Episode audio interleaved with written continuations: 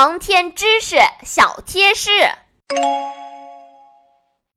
小朋友们听过了今天的故事，大家应该知道了，小达他们马上就要进行一项很有难度、很有挑战性的训练项目了，叫做航天环境适应性训练。那你们知道这是一种什么样的训练吗？遥远的太空拥有着和地球截然不同的特殊环境。作为太空探索的专业性人员，为了提高航天员对这种特殊环境因素的适应性和耐受力，需要对他们进行航天特殊环境的暴露和刺激，如超重、失重、前庭器官的刺激、噪声、高低温等。这些训练被统称为航天环境适应性训练。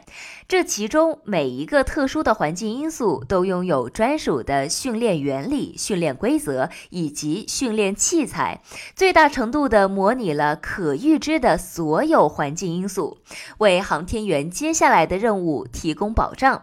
看来小达终于要进行一些不同寻常的训练项目了。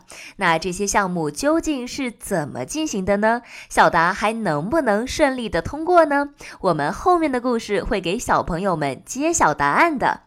另外提醒喜欢少年航天局故事的小朋友们，你们可以关注我们并点击订阅，这样有最新故事更新的时候就可以及时收到通知，做第一个收听的小战士啦！